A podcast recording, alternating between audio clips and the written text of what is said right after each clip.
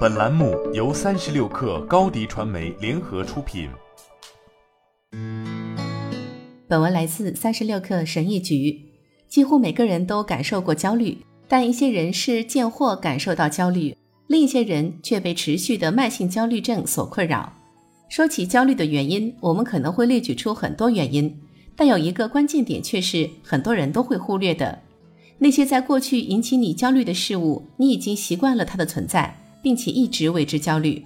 如果我们能学习识别这些与焦虑有关的习惯，那么才有可能消除它们，最终让自己摆脱持续的担忧和焦虑。一起来听听看：一、避免不确定性。想要避免不确定性是人类的天性。举个例子，当去一场陌生聚会的时候，人们在进屋之后，通常会习惯性扫一眼人群。看有没有自己认识的人，我们的祖先就已经有了这样的习惯，因为在那个时代，很有可能为不确定性担忧的同类会活得更久。受到进化的影响，我们会更喜欢熟悉的安全的事物，而不是不确定的可能有潜在危险的事物。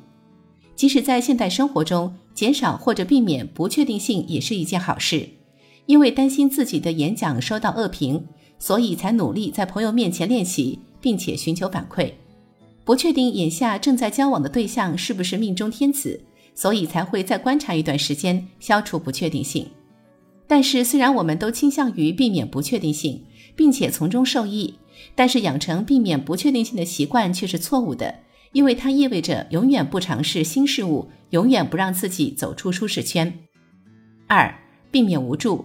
如果有一件事和不确定性一样让人避之不及，那一定是无助感。我们讨厌无助的感觉，比如你担心即将到来的面试结果不顺利，而你对此无能为力；你的儿子害怕自己坐飞机，但是你帮不了他；你的配偶和你倾诉自己多么沮丧，但是你却不知道怎么办才能让他感到更舒服。生活中会有一些不可避免的时刻让我感到无助，我们无法控制一切。也无法控制所有人。尽管如此，我们控制一切的念头往往非常强烈，以至于有时候我们会做出非理性甚至有害的事情，以保持一种一切尽在掌握中的错觉。稍微自我反省一下，你就会意识到，在生活中有很多领域，你都在试图控制不受控制的事物。对个别事物，因为偶尔有掌控的感觉，所以你才更不能忍受它脱离控制的时刻。但这种担忧完全是无意的。有时候你自己也知道担忧全无道理，但仍然忍不住。为什么呢？就像吃垃圾食品让我们在几秒钟之内会产生幸福感一样，我们的担忧也会在很短一段时间内给我们一种良好的反馈。这种担忧会给我们一种掌控感，否则我们就只会觉得无能为力。这种担忧和思考解决问题的思路非常相似，所以我们很容易将其合理化。但归根结底，这种担忧产生不了任何好处。除了制造焦虑，它无法帮助你解决任何问题。但因为可以暂时自我感觉良好，所以我们会对这种担忧上瘾，以此来解决无力感。所以说，想要减少焦虑，你必须学会控制自己凡事都会担忧的习惯。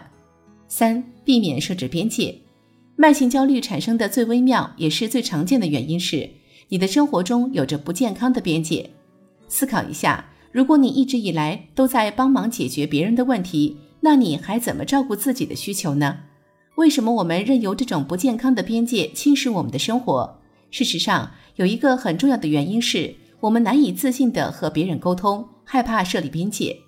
如今，自信这个词汇某种程度上变成了贬义词，和粗鲁或者咄咄逼人联系在一起。但事实上，自信的沟通是一种非常健康的沟通方式。激进的沟通意味着你以一种非常粗鲁、不尊重他人的方式来获取自己想要的东西；被动的沟通意味着你不尊重自己的需求，过度关心和包容他人；自信的沟通意味着以尊重自己和他人的方式要求你想要的东西，并拒绝你不想要的东西。如果你不愿意为自己挺身而出，你就永远无法保持健康的边界；而如果没有健康的边界，你的焦虑就永远不会结束。是时候考虑自己为自己发声了。好了，本期节目就是这样，下期节目我们不见不散。高迪传媒为广大企业提供新媒体短视频代运营服务，商务合作请关注微信公众号高迪传媒。